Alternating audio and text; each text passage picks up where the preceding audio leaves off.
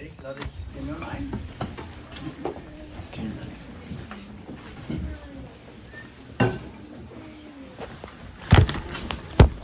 Es freut mich sehr, heute Morgen hier sein zu dürfen und das Wort Gottes euch auszuteilen, euch Christus darzureichen in der Predigt. Und ich bringe natürlich auch liebe Grüße mit von Zürich, von der Presbyterianischen Gemeinde in Zürich. Ihr kennt Florian Weiken sehr wahrscheinlich schon. Ich bin dort in der Gemeinde Pfarrer in Ausbildung und mein Name ist Simeon Kumpaski. Das wäre das Wichtigste mal zu dem. Und heute Morgen möchte ich über Jona 3 predigen. Ihr dürft also gerne das Wort Gottes aufschlagen, Jona 3. Und während ihr auf der Suche euch macht nach Jona, mache ich mal meine Kanzel ein bisschen höher. So. Jona Kapitel 3. Jona 3 versteckt sich irgendwo bei den kleinen Propheten im Alten Testament.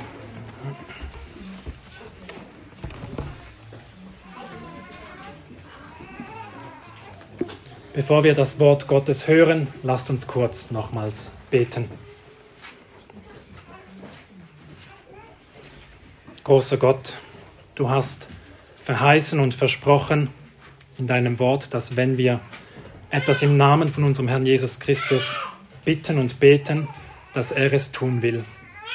Und so flehen wir dich an, Herr, wenn wir auf dein heiliges Wort hören, dass du uns hilfst beim Zuhören, dass wir die Kraft haben, auch aufmerksam zu sein, dass du uns hilfst, Herr, den Text zu verstehen und auch zu leben im Alltag, dass wir auch Täter des Wortes werden. Und so befehlen wir dir diese Zeit an und flehen um deinen Segen.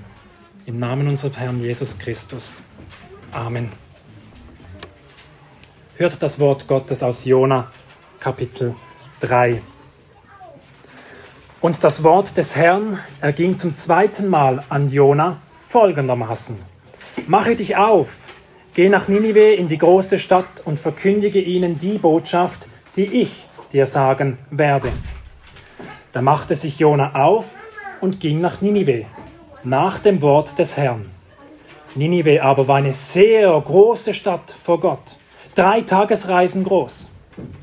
Und Jona fing an, eine Tagesreise weit in die Stadt hineinzugehen, und er rief und sprach, noch 40 Tage und Ninive wird zerstört. Und die Leute von Ninive glaubten Gott, und sie riefen ein Fasten aus und legten Sacktuch an, vom größten bis zum kleinsten unter ihnen. Und das Wort gelangte bis zum König von Ninive. Und er stand von seinem Thron auf, legte seinen Mantel ab, hüllte sich in Sacktuch und setzte sich in die Asche. Und er ließ ausrufen und sagen in Ninive auf Befehl des Königs und seiner Großen, Menschen und Vieh, Rinder und Schafe sollen nichts genießen. Sie sollen weder weiden noch Wasser trinken, sondern Menschen und Vieh sollen sich in Sacktuch hüllen und mit aller Kraft zu Gott rufen und sollen umkehren, jeder von seinem bösen Weg und von dem Unrecht, das an seinen Händen klebt. Wer weiß, Gott könnte anderen Sinnes werden, es sich gereuen lassen und ablassen von seinem grimmigen Zorn, so dass wir nicht untergehen. Und Gott sah ihre Taten dass sie umkehrten von ihren bösen Wegen und ihn reute das Übel, das er ihnen angedroht hatte, und er tat es nicht. Amen.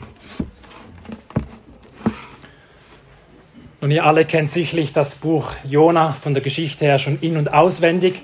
In Kapitel 1 erfolgt der Auftrag Gottes an Jona, dass er nach Ninive gehen soll, um zu predigen.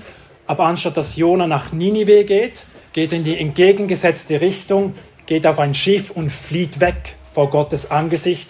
Und er will nicht das Evangelium oder bei den Niniviten predigen. Die Geschichte geht dann so weiter in Kapitel 1, dass Jona schlussendlich über Bord geworfen wird. Und dann Kapitel 2, ganz bekannt, kommt dieser große Fisch, welcher von Gott gesandt wurde und Jona wurde verschluckt. Und in diesem Bauch, im Fischbauch drin, hat Jona sein Herz zu Gott gewandt. Wenn wir Kapitel 2 lesen, dann ist das wie so ein Psalm von Jona, von der Struktur her, von der Idee her. Und Jona hat sich dort auf Gott ausgerichtet. mit dem Endpunkt, dass Gott nachher dem Jona Rettung gebracht hat und Jona wieder ans Land gespült wurde. Und das bringt uns zu Kapitel 3, wo Jona wieder aufgefordert wird, nach Ninive zu gehen. Und diesmal ist er gehorsam und macht den Schritt Richtung Ninive. Nun, wenn wir den Text so ein wenig betrachten, denke ich, dass insbesondere diese Kurzpredigt von Jona in Vers 4 sowie der Hauptvers für diesen Textinhalt ist. Die Predigt lautet ja von Jona noch 40 Tage und Ninive wird zerstört. Nun, dieses Wort zerstören kann man vom Hebräischen auch noch ein bisschen anders übersetzen. Zum Beispiel mit umdrehen, umstürzen, umkehren. Noch 40 Tage und Ninive wird umgekehrt. Und wenn man das ein bisschen intensiver übersetzen will, wie zum Beispiel die Schlachterübersetzung, dann ist auch zerstören natürlich richtig. Denn die Niniviten haben ja auch verstanden ganz am Schluss, dass sie eventuell eben untergehen, dass alles zerstört wird. Aber dieser Gedanke vom Umkehren ist eigentlich hier in diesem Text relevant. Die Stadt Ninive wurde tatsächlich umgekehrt. Aber nicht so, wie Jona das wollte, denn Jona wollte ja nicht zu den Niniviten gehen. Er wollte nicht, dass Gott ihnen barmherzig ist. Er wollte, dass Ninive zerstört wird. Aber was ist geschehen? Gott hat etwas anderes gemacht. Er hat die Herzen umgekehrt. Die Stadt Ninive wurde wirklich umgekehrt. Aber nicht so, wie Jona es wollte, sondern so, wie Gott es wollte, weil Gott sich erbarmen wollte. Und das ist eben auch eingetroffen nun, wenn Jona das predigt, noch 40 Tage und Ninive wird zerstört, wird umgekehrt, so ist das wirklich eingetroffen. Nicht wortwörtlich eben, wie es Jona wollte, sondern wie es Gott wollte. Und auch unsere Herzen wurden ja einst von Gott umgekehrt. Ich hoffe, dass wir alle eine Wiedergeburt erlebt hatten, wo Gott an uns gewirkt hat, uns erneuert hat und dies dann dazu geführt hat, dass wir auch umgekehrt sind, Buße getan haben und uns an Christus geklammert haben. Und so sehen wir auch gewisse Dinge, die wir auf unser Leben übertragen können, wie auch unsere Herzen umgekehrt wurden, wie auch diese Herzen von den Niniviten. Und wir können so zusammengefasst eine Lehraussage entnehmen von diesem Text, dass Gottes wirksame Berufung, also Gottes wirksame Berufung, sich in der Umkehr und in einem veränderten Willen zeigt. Also Gottes wirksame Berufung zeigt sich in der Umkehr und in einem veränderten Willen. Das gepredigte Wort Gottes hat in Ninive Wirkung gezeigt. Sie sind umgekehrt. Das hat dann dazu geführt, dass sie eben umgekehrt sind und Buße getan haben und dann aber auch ihren Willen verändert hatten. Und so wollen wir diese Predigt heute Morgen unter dem Titel Ninive wird umgekehrt betrachten, wie es hier auch auf dem Zettel steht. Von den drei Punkten, die ich vorbereitet habe, habe ich sie ein wenig umgeschrieben jetzt für diese Predigt, aber inhaltlich ist es genau das Gleiche. Der erste Punkt wird sein, wirksame Berufung. Wirksame Berufung. Zweiter Punkt, Umkehr. Umkehr. Und dann der letzte, dritte Punkt wird sein, ein veränderter Wille. Lass uns gemeinsam den ersten Punkt zuerst betrachten. Wirksame Berufung oder eben Ninive wird wirksam berufen. Nun zunächst einmal wird eigentlich Jona wirksam berufen. Nicht im Sinne von, dass er sich jetzt bekehrt und quasi jetzt erst gläubig wird, denn er war ja schon ein Prophet von Israel, er war schon ein gläubiger Mann. Aber trotzdem geschieht etwas. Wenn man zum Beispiel Kapitel 1 und Kapitel 3 miteinander vergleicht, jeweils die ersten drei Verse, sehen wir eigentlich, wie fast das genau gleiche steht. In Kapitel 1 und Kapitel 3 steht zum Beispiel in Vers 1 und das Wort des Herrn erging an Jona folgendermaßen. In beiden Versen 2 heißt es, mache dich auf, geh nach Ninive in die große Stadt und verkündige. Und in den Versen 3 heißt es, da machte sich Jona auf. Im ersten Kapitel machte er sich auf, um wegzugehen von Gott. Aber jetzt in Kapitel 3 macht er sich auf, nach Ninive zu gehen. Also Gott beginnt mit Jona nochmals ganz von vorne. Das Buch Jona fängt mit Kapitel 3 eigentlich wie nochmals neu an. Die ersten zwei Kapitel sind jetzt vorbei und jetzt beginnt Gott mit Jona nochmals von vorne, als hätte Gott ihn wirksam berufen. Eben nicht im Sinne von, dass er jetzt wirklich wiedergeboren und gläubig ist, das musste er ja schon sein, aber Gott wirkt an ihm, sodass er jetzt auch gehorsam ist und hingeht nach Ninive. Und dann wird eben gesagt, dass, dass Jona nach Ninive geht, in, eine, in diese große Stadt hinein. In Vers 3 wird uns gesagt, da machte sich Jona auf und ging nach Ninive, nach dem Wort des Herrn. Ninive war aber eine sehr große Stadt vor Gott, drei Tagesreisen groß.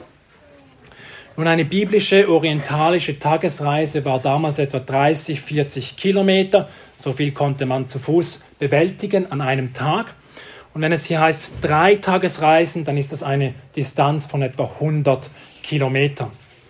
Nun, das ist etwa die Linie von Zürich nach Bern, 100 Kilometer. Und die meisten Ausleger gehen davon aus, dass das nicht einfach der Durchmesser ist von dieser Stadt, dass die Stadt 100 Kilometer lang wäre, also von Zürich bis nach Bern eine große lange Stadt, sondern dass es sich eher um den Umfang der Stadtmauer handelt, dass sie 100 Kilometer lang ist, respektive man drei Tage braucht, um ganz Ninive zu umrunden. Denn im Alten Testament hat man, wenn man eine Stadt ausmessen wollte, die Stadtmauern gemessen. Also man brauchte etwa drei Tage, um diese Stadt zu umlaufen. Aber wir müssen uns das vielleicht vom Kontext her oder von der Zeit damals mehr so als Kantonsgrenzen vorstellen. Also nicht eine dicht besiedelte Stadt, wo alle aufeinander wohnen, sondern das noch viel ländlicher war in der damaligen Zeit, sodass eben eine Umrundung drei Tage braucht, wenn man wirklich so 30, 40 Kilometer umherlaufen würde. Diese Stadt war auch deshalb groß, weil 120.000 Einwohner in ihr wohnten. Das sehen wir in Kapitel 4, wie dann eben 120.000 Menschen sich bekehrt haben oder umgekehrt sind zu Gott. Und dann heißt es, dass Jona nun eine Tagesreise hineingeht in diese Stadt.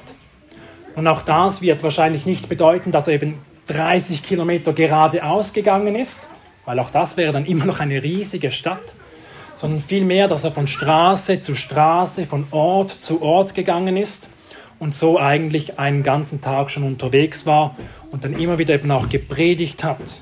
Tut Buße oder respektive Nineveh wird zerstört, noch 40 Tage. Das ist das Gleiche, wenn ihr vielleicht in Basel mal Traktate verteilt, Einladungen, dann läuft ihr auch nicht einfach 30 Kilometer geradeaus, sondern mal dadurch und man kommt wieder vielleicht an den gleichen Punkt. Und so häuft sich das dann auch über einen ganzen Tag hinweg. Das also dieser großen Stadt Ninive.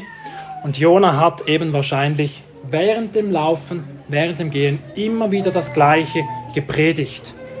Noch 40 Tage und Nineveh wird zerstört. Und ihr da hinten noch 40 Tage und du 40 Tage und hat es immer wieder wohl so gepredigt. Nun, Jona hat nicht einfach das gepredigt, was er predigen wollte, sondern er hat das weitergegeben, was Gott ihm gesagt hat. Wir lesen in Vers 2 zum Beispiel, wie Gott sagt, und verkündige ihnen die Botschaft, die ich dir sagen werde. Und das ist für Prediger und für Älteste oder für Verkündiger wichtig, dass man nicht sich selbst predigt oder das predigt, was man selbst will, sondern das, was Gott will, eben das Wort Gottes. Und das hat Jona gemacht. Er hat diese Botschaft dargereicht. Nun, wir sehen, dass das ganz wenige Worte eigentlich hier im Deutschen sind. Noch 40 Tage und Ninive wird zerstört. Im Hebräischen sind es sogar nur fünf Worte. Also eine fünf Worte Predigt eigentlich. Und das Gewaltige ist, dass diese kurze, einfache Predigt, fünf Worte im Hebräischen, dazu geführt hat, dass 120.000 Einwohner sich bekehrt haben, zu Gott umgekehrt sind. Das ist eigentlich gewaltig zu sehen. Jona musste nicht zuerst ein Musical aufziehen oder ein großes Theater machen. Oder er musste noch irgendeine PowerPoint mitführen, eine zeremonielle Show machen und die Leute möglichst überzeugen. Nein, das simple, gepredigte, das einfache, gepredigte Wort hat diese Stadt umgekehrt. Das simple, einfache, gepredigte Wort Gottes genügte, um die Stadt Ninive umzukehren. Und es ist faszinierend zu betrachten, dass die Niniviten viel mehr innerlich verstanden hatten, als der Predigttext gesagt hat von Jona. Zum Beispiel haben die Niniviten gewusst, dass die Predigt von dem Gott Jona war. Es heißt ja dann, dass sie an, jo an Gott geglaubt haben in Vers 5. Nun, Jona hat in seiner Predigt nichts von Gott geredet. Er hat nur gesagt, 40 Tage und die Stadt wird zerstört. Aber sie wussten trotzdem, dass sie sich Gott hinwenden mussten. Oder dann wussten sie auch, warum das Gott gegen sie predigen ließ. Wir lesen zum Beispiel in Vers 8, dass sie dann eben umgekehrt sind vom bösen Weg und von dem Unrecht. Sie wussten, dass das der Grund war, warum sie eben umkehren müssen. Aber Jona hat nichts davon erzählt in der Predigt. Im Sinne von, in 40 Tagen wird Nineveh zerstört, weil ihr dies und jenes gemacht habt. Oder dann noch als letzter Gedanke, hat Jona ihnen auch nicht gesagt, tut jetzt Buße, wie das der Herr Jesus Christus getan hat. Tut Buße, denn das Reich der Himmel ist nahe gekommen. Jona hat nichts davon gesagt, nur gesagt, die Stadt wird zerstört. Aber sie haben verstanden, was sie tun müssen. Sie müssen zu Gott gehen. Sie wussten, warum dass sie das tun müssen und dass sie eben auch handeln müssen, Buße tun müssen. Und wir sehen natürlich schnell darin, dass es das Wirken des Heiligen Geistes ist an diesen Niniviten. Es ist so, dass der Geist nämlich das gepredigte Wort Gottes nimmt und es dann wirksam an den Herzen anwendet. Der Heilige Geist Gottes nimmt das Herz und hat es wirksam an den Niniviten angewendet. Und das ist ja oft auch so, wenn gepredigt wird und Ungläubige sitzen hier Oftmals prallt das Wort einfach ab. Es bekehrt sich niemand. Aber wenn der Heilige Geist dazukommt, dann kann es wirksam werden und Menschen nehmen es plötzlich an. Und das war hier in Ninive der Fall. Gott hat sie wirksam berufen gehabt. Wir sehen also, Gott hat Ninive wirksam berufen gehabt, indem er den Heiligen Geist in dem Sinne gegeben hat oder in dem Sinne, dass er das Wort genommen hat und sie dann eben auch so umgekehrt sind, respektive dass das dazu geführt hat, dass sie dann im nächsten Schritt umkehren. Denn das ist eigentlich die erste Frucht oder die erste Folge, wenn man wirksam berufen worden ist, wenn man von neuem geboren worden ist. Die Umkehr. Und das ist der zweite Punkt. Die Umkehr. Oder Ninive bekehrt sich. Nun, Umkehr oder Bekehrung, man kann den Begriff verwenden, wie man will. Ähm, jeder hat da ein bisschen andere Vorstellungen. Bekehrung ist vielleicht mehr vom Evangelikalen her so ähm, konnotiert, dass man sich bekehren muss und dann wird man wieder geboren. In der reformierten Theologie ist es umgekehrt. Man muss zuerst von neuem geboren werden, damit man sich überhaupt bekehren kann. Aber Umkehr, Bekehrung beinhaltet eigentlich immer zwei Dinge grundsätzlich. Einerseits, dass man an Gott nun glaubt und eben auch Buße tut. Also an Gott glauben und Buße tut. Und diese zwei Dinge sehen wir auch in Ninive, dass diese zwei Dinge geschehen sind. Zunächst einmal sehen wir in Vers 5, dass sie geglaubt haben. Und die Leute von Ninive glaubten Gott. Das ist die erste Reaktion gewesen nach der Predigt. Und die Leute von Ninive glaubten Gott. Nun einerseits glaubten sie an Gott, an den lebendigen Gott, den gleichen Gott auch an den wir glauben und vertrauen aber sie haben auch seiner Botschaft geglaubt. Ja, Jona hat es gepredigt, aber es war ja eigentlich das Wort von Gott, die Botschaft, die Gott den Niniviten gegeben hat. Und diese Niniviten müssen technisch gesehen so wie drei Schritte durchmachen, um wirklich zu einem wahren, echten Glauben kommen. Und zwar müssen sie zuerst einmal ja wissen oder von der Predigt etwas hören. Sie müssen zuerst hören, die Stadt wird zerstört. Wenn Ninive keine Botschaft bekommen hätte, wäre die Stadt in Schutt und Asche gelegt worden. Sie hätten keine Buße getan. Und man verwendet den lateinischen Begriff hier Notitia, das Bekannte, das, was einem bekannt ist. Es muss einem zuerst etwas bekannt sein, bevor man es wirklich glauben kann. Aber nur weil Ninive wusste, dass die Stadt vielleicht zerstört werden würde, heißt das noch nicht automatisch, dass sie nun glauben. Es braucht noch einen zweiten Schritt. Und zwar müssen sie diesem Predigtinhalt zustimmen. Sie müssen diesen Predigtinhalt für wahr betrachten. Im Lateinischen sagt man assensus, die Zustimmung. Denn die Nineviten hätten ja sagen können, du Jona bist ein israelitischer Prophet und wir sind Heiden, was predigst du uns überhaupt? Wir glauben dir nicht, geh weg. Sie hätten ja diesen Inhalt auch verwerfen können. Also zuerst muss etwas bekannt sein, dann muss man dem auch zustimmen. Aber das allein ist immer noch nicht Glaube. Denn man kann dem zustimmen, aber dann nicht handeln. Viele Leute wissen ja, dass sie eigentlich zu Gott umkehren müssten, aber machen es nie. Und das braucht eben den letzten Schritt, die Fiducia, das Vertrauen auf Gott, das sich hinwerfen auf Gott. Das ist dann der Punkt, wo man wirklich umkehrt zu Gott. Und dieses etwas technische System, Notitia, Ascensus, Fiducia, das kann man auf alle Glaubensthemen eigentlich anwenden. Also wenn es um vielleicht die Säuglingstaufe geht oder um die Fragen von Gottesdiensten, bis ich etwas wirklich glaube und überzeugt bin, geht man eigentlich diese drei Schritte hindurch. Und ich möchte das an einem anderen Beispiel noch verdeutlichen. Und zwar haben nämlich der Teufel und auch die Dämonen auch zugestimmt, dass der Herr Jesus Christus der Sohn Gottes ist. Zum Beispiel in Lukas 4, 41 heißt es, es fuhren auch Dämonen aus von vielen, indem sie schrien und sprachen, du bist der Christus, der Sohn Gottes. Also selbst Dämonen haben zugestimmt und für wahr gehalten, Christus ist der Sohn Gottes.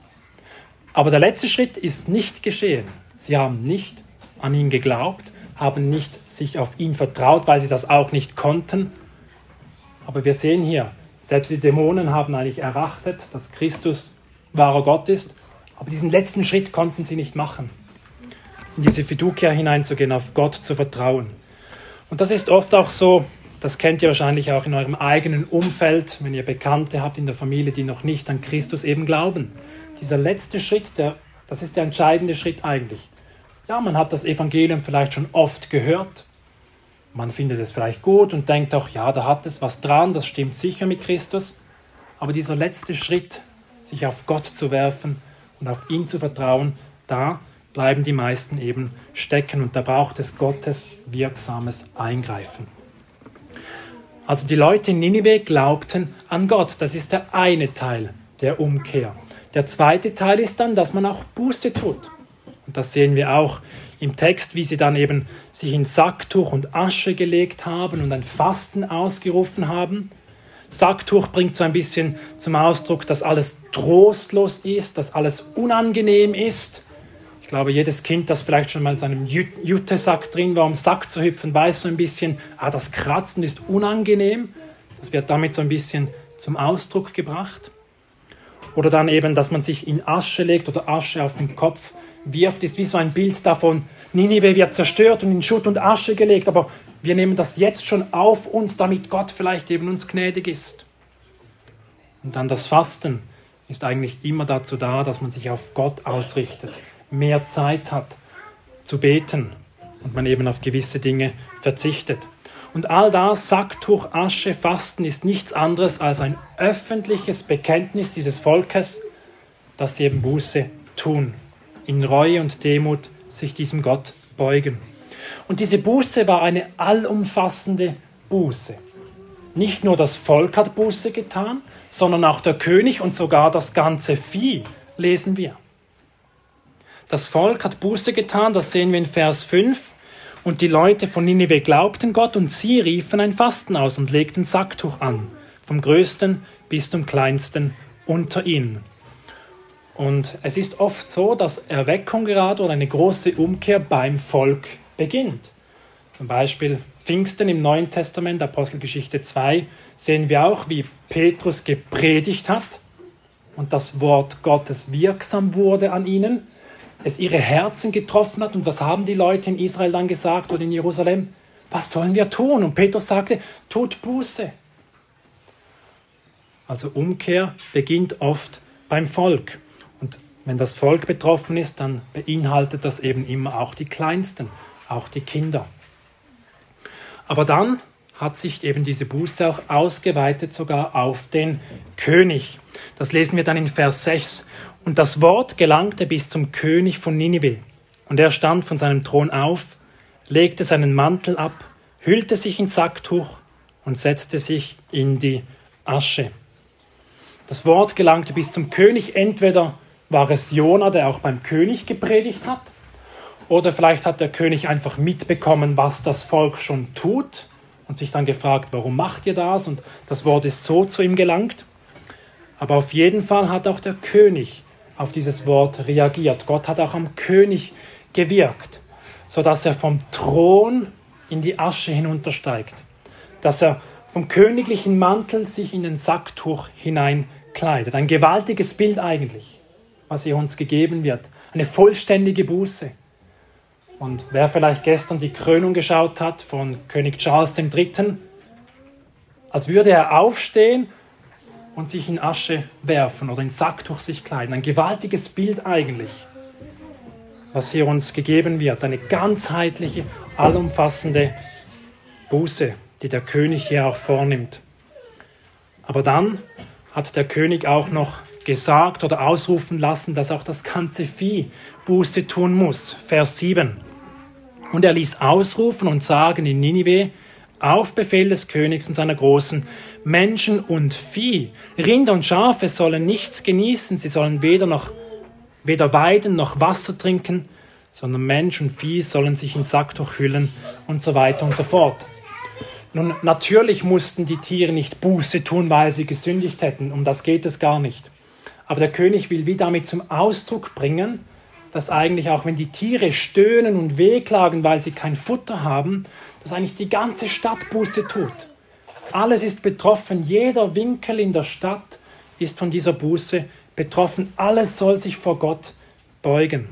Darum hat er ja auch die Tiere mit einbezogen. Jeder Winkel der Stadt soll sich vor Gott beugen. Nun, Ninive kehrt also zu Gott um, indem es geglaubt hat und Buße getan hat. Und diese Umkehr hat dann zur Folge gehabt, dass sie eben auch ihren Willen verändert hatten. Also zuerst war die wirksame Berufung von Gott. Das hat dazu geführt, dass sie umgekehrt sind, Buße getan haben und geglaubt haben.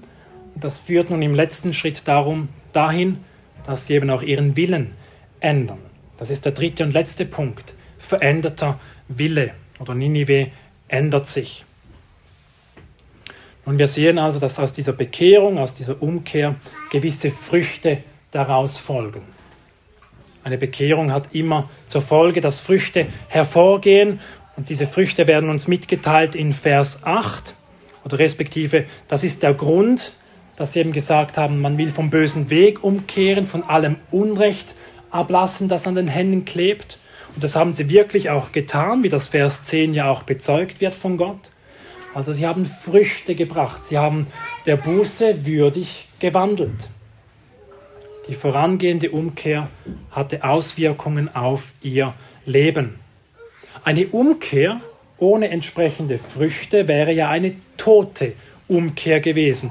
Und dann hätte Ninive sich ja eigentlich nur zum Schein bekehrt und nur zum Schein umgekehrt. Und diese Frage kommt vielleicht auch ein bisschen auf, wenn man Vers 90 betrachtet. Hat Ninive sich wirklich von ganzem Herzen bekehrt oder war es nur eine Scheinbekehrung? Vers 9 heißt es nämlich, da sagt der König, wer weiß, Gott könnte anderen Sinnes werden, es sich gereuen lassen und ablassen von seinem grimmigen Zorn, sodass wir nicht untergehen. Hat Ninive sich nur verändert, damit auch Gott dann sich verändert? Hat sich Ninive nur bekehrt, damit sie nicht zerstört werden? Oder haben sie wirklich auch auf Gott geglaubt? Haben sie diese Dinge also nur äußerlich zum Schein gemacht, gefastet, Sacktuch und Asche? Oder haben sie auch wirklich im Herzen Buße getan? Nun, die Antwort ist natürlich vom Text her selbst gegeben. Gott hatte sie verschont, weil es eben eine echte Umkehr war und keine Scheinbekehrung. Vers 10 lesen wir, und Gott sah ihre Taten, dass sie umkehrten von ihrem bösen Weg und es ihn dann auch gereut hat und er das Unheil nicht gebracht hat, eben ein Zeichen davon, wenn Gott sie verschont, dass ihre Umkehr wirklich gewesen ist und nicht im Sinne von, dass Nineveh eben geblufft hat und gesagt hat, wir wollen jetzt Gott ein wenig hinters Licht führen, nach außen alles gut, damit wir dann einfach nicht zerstört werden. Denn Gott kennt ja jedes einzelne Herz. Und weil er die Herzen kennt und die Stadt verschont hat, können wir rückschließen, dass die Umkehr eben aufrichtig war. Gott sah ihre Taten, Sacktuch, Asche, Fasten, Gebet. Sahen, er sah den Glauben, aber dann eben auch die Früchte, dass sie sich abgewandt haben von ihren bösen wegen Gott sah ihren veränderten Willen, sie wurden wirklich im Herzen auch umgekehrt. Und Christus selbst bestätigte auch die Echtheit ihrer Umkehr. Wir haben das in der Schriftlesung Lukas 11 schon gehört. Ich lese den gleichen Text aber aus Lukas 12, 41. Dort sagt Jesus Christus zu den Schriftgelehrten und Pharisäern, die Männer von Ninive werden im Gericht auftreten gegen dieses Geschlecht und werden es verurteilen, denn sie taten Buße auf die Verkündigung des Jona hin. Also Jesus Christus bezeugt, sie haben wirklich Buße getan, haben der Predigt von Jona geglaubt. Also Ninives Umkehr war aufrichtig, es war nicht zum Schein, wie das vielleicht so für einen Moment herauskommen könnte mit Vers 9, und haben dann eben auch ihren Willen entsprechend verändert oder entsprechend dieser Buße eben gelebt. Und Gott hat sie verschont. Nun, im letzten Abschnitt von diesem letzten Punkt möchte ich noch ein wenig der Frage nachgehen, die vielleicht aufkommt. Ja, Moment mal, hat Gott sich jetzt verändert? Hat Gott seinen Willen verändert? Hat Gott seinen Sinn geändert? Ist in Gott selbst eine Änderung geschehen? Wie soll denn das gehen, wenn Gott sich nicht ändern kann von Natur aus, wenn kein Licht und Schatten in, in Gott sind, die sich ständig da irgendwie abwechseln? Hat Gott seinen Willen verändert? Denn offensichtlich wollte er sie ja zuerst zerstören, gemäß der Predigt. Und jetzt tut er es nicht. Da ist irgendwo eine Veränderung geschehen. Wie können wir das verstehen? Denn diese Frage kommt immer wieder im Alten Testament hoch. Immer wieder wird gesagt, und Gott reute es. Und dann sehen wir die Veränderung. Und Gott reute es. Zum Beispiel auch, wo er ähm, Saul zum König gemacht hatte, heißt es dann, es gereute mich, dass ich Saul zum König gemacht hatte. Aber warum? Wie sollen wir das verstehen? Nun eben, dass Gott es gereut hat, das bedeutet vom Hebräischen wirklich bereuen, Mitleid haben, seine Meinung auch ändern. Aber was hier eigentlich in der hebräischen Sprache oft gemacht wird, ist, dass man menschliche Eigenschaften auf Gott überträgt. Also wir sagen ja auch, und Gott sprach, und man hat wie das Gefühl, Gott hat einen Mund. Wir sagen ja auch der rechte Arm Gottes, und man hat wie das Gefühl, Gott hat einen rechten Arm, ob schon Gott Geist ist. Also oftmals gebraucht die Bibel, um uns etwas erklären zu können, eben halt menschliche Sprache oder nimmt menschliche Eigenschaften und wendet das auf Gott an, damit wir es besser verstehen können. Und hier wird eigentlich diese menschliche Eigenschaft von bereuen auf Gott übertragen. Aber wenn man etwas überträgt, kann man nicht immer alle Aspekte übernehmen vom Bereuen. Wenn der Mensch nämlich etwas bereut, ja, da geschieht Veränderung. Vorher hat er es so gemacht und jetzt bereut er es und er macht es komplett anders. Da ist ein, wirklich eine Veränderung geschehen im Wesen. Aber wenn Gott etwas bereut, dann verändert er sich nicht in seinem Wesen. Gott ändert sich nicht. Und ich denke, am besten ist es zu erklären, wenn man das im Zusammenhang mit Gottes Verheißungen verstehen oder verste zu verstehen versucht. Mit Gottes Verheißungen. Ganz klassisch sind die zwei Verheißungen, die Gott an die Menschen richtet. Wer an mich glaubt und gehorsam ist, der empfängt Segen und Leben. Und wer nicht glaubt und ungehorsam ist, der empfängt Fluch und Tod. Das ist so übergeordnet. Jetzt einfach gesagt, das, was Gott den Menschen darbietet, diese zwei Verheißungen. Und Ninive glaubte ja zuerst nicht an Gott. Und sie blieben im Tod und im Fluch, denn von Natur aus ist ja jeder Mensch schon eigentlich im Tod und im Fluch. Aber Gott hat ihnen das Gericht angedroht, hat gepredigt, es wurde wirksam und sie haben begonnen an Gott zu glauben. Und dann hat es Gott gereut, ihnen weiterhin Fluch und Tod zu geben. Und hat es geändert und hat ihnen nun Segen und Leben gegeben, weil das eben gemäß seinen Verheißungen ist. Gottes verändertes Handeln, Gottes verändertes Handeln geschieht immer gemäß seinen Verheißungen. Und ich möchte das, um es nochmals ein wenig vereinfachter zu erklären, Jeremia Kapitel 18 herbeiziehen. Da wird es eigentlich auch schön demonstriert. Jeremia Kapitel 18 wird in Vers 7 ganz generell gesagt von Gott. Einmal rede ich über ein Volk oder ein Königreich, das ich es ausrotten, verderben und zugrunde richten will. Wenn aber jenes Volk, über das ich geredet habe, von seiner Bosheit umkehrt, dann reut mich auch das Unheil, das ich über sie zu bringen gedachte. Also das ist die Verheißung, die Gott eigentlich in die Welt setzt. Ja, ich bringe Gericht, aber wenn die Personen umkehren, dann will ich ihnen wieder Leben geben, dann will ich nicht das Gericht bringen, dann will ich mich gereuen lassen. Das heißt also, diese Veränderung geschieht deshalb, weil im Menschen eine Veränderung geschieht.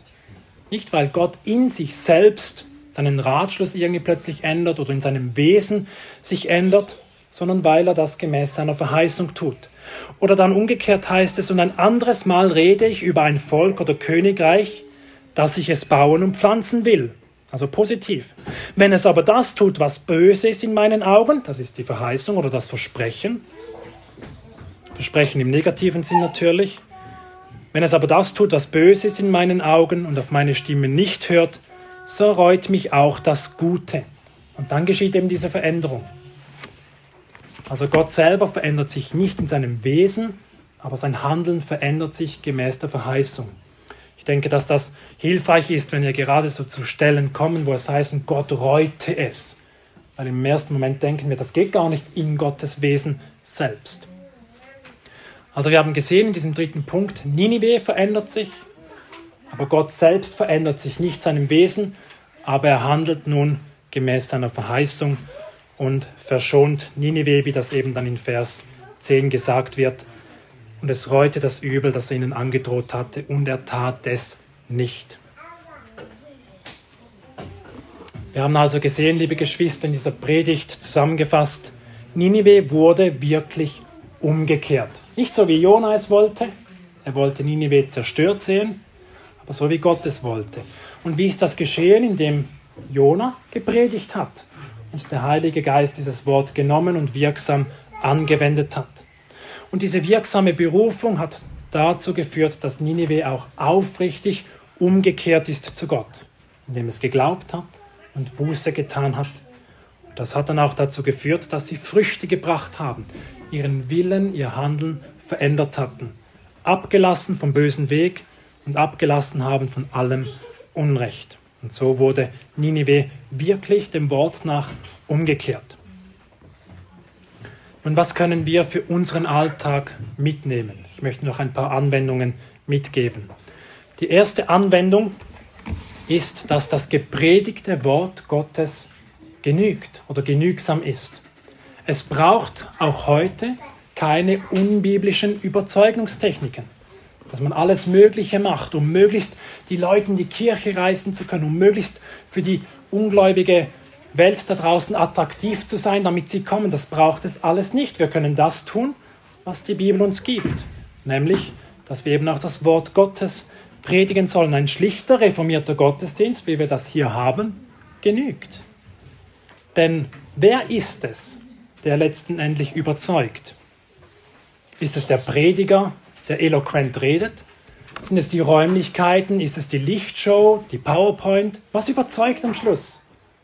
Es ist der Heilige Geist, welcher überzeugt. Ohne den Heiligen Geist kann man noch so viel tun, wie man will. Es wird nichts nützen. Und darum können wir auch ermutigt sein, Ungläubige zum Gottesdienst einzuladen, in einen schlichten, einfachen, langweiligen Gottesdienst von der Welt aus betrachtet, mitzunehmen. Wir dürfen gewiss sein, der Geist ist es, der wirkt und überzeugt.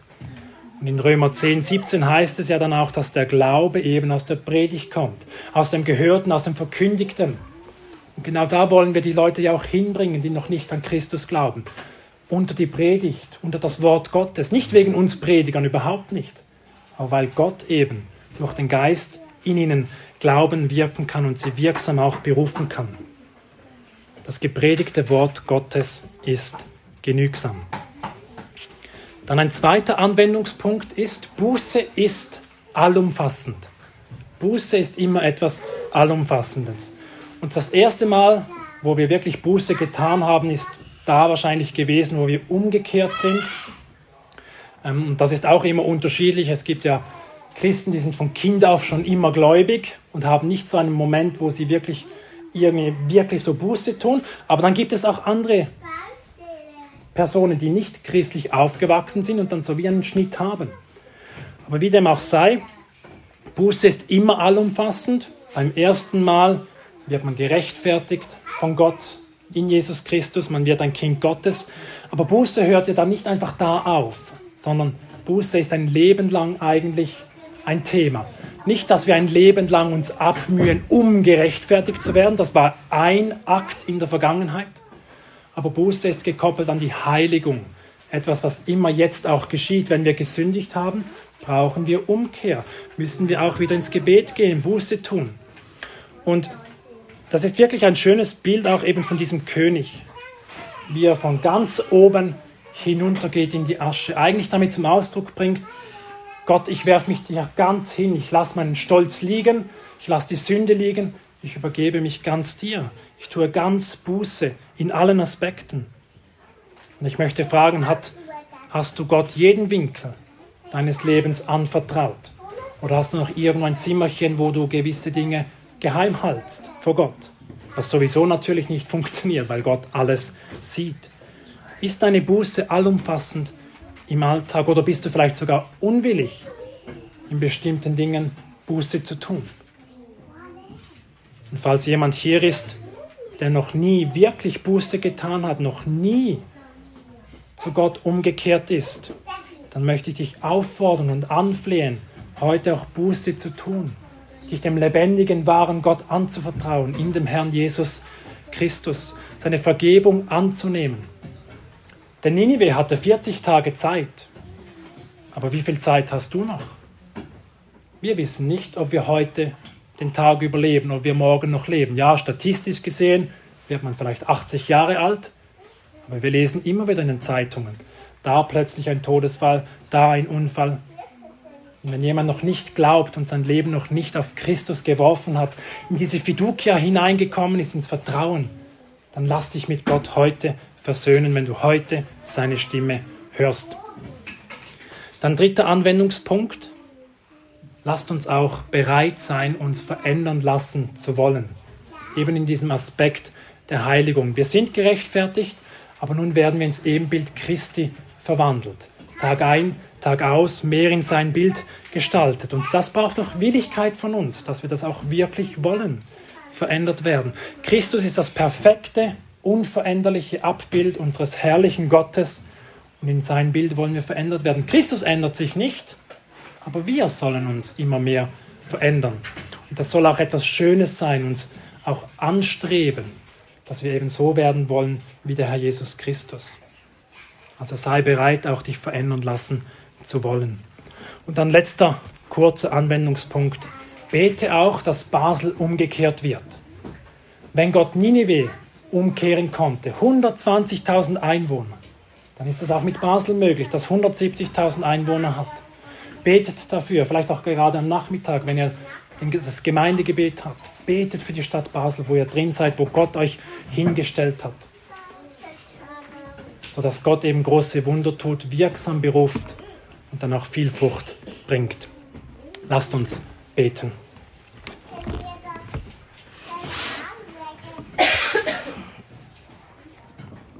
O großer und heiliger Gott, du hast uns geschaffen gehabt, du hast den Menschen geschaffen gehabt in Heiligkeit, Gerechtigkeit und Erkenntnis von dir, aber der Mensch hat gesündigt, ist abgefallen von dir und ist von Natur aus geistlich tot. Und großer Gott, wenn du nicht eingreifst, dann werden wir dich nie suchen. Und wir loben und preisen dich, dass du uns erneuert hast, dass du uns von neuem geboren hast, dass du an uns wirksam gewirkt hast, durch die Predigt, durch deinen Geist, sodass wir Kinder Gottes genannt werden dürfen. Was für ein Privileg, Herr.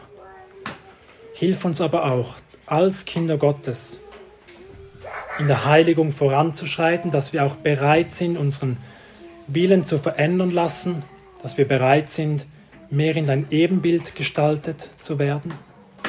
Und dass auch wenn wir in die Sünde wieder fallen, Herr, dass wir auch Buße tun und es ernst meinen, so wie auch in Ninive das geschehen ist, Herr. Und hilf, dass wir auch treuer beten, Herr, für die Städte, worin wir sind, für Zürich, für Basel, dass Umkehr geschieht, Herr. Wir flehen dich an, dass du dich erbarmst über diese großen Städte, Herr, wo Tag ein, Tag aus so viel Sünde geschieht, wie auch in Ninive geschehen ist. Aber Herr, wir wollen sehen und dich anflehen. Und wir wollen sehen, wie, wie ganze Städte umkehren, wie Kirchen wieder gefüllt werden, wie du wieder angebetet wirst, wie du wieder verherrlicht wirst. Bitte wirke du, Herr, und gebrauche uns als Gemeinde in Zürich, gebrauche diese Gemeinde hier in Basel, um auch diesen Dienst zu tun. Und das beten wir im Namen von unserem Herrn Jesus Christus. Amen.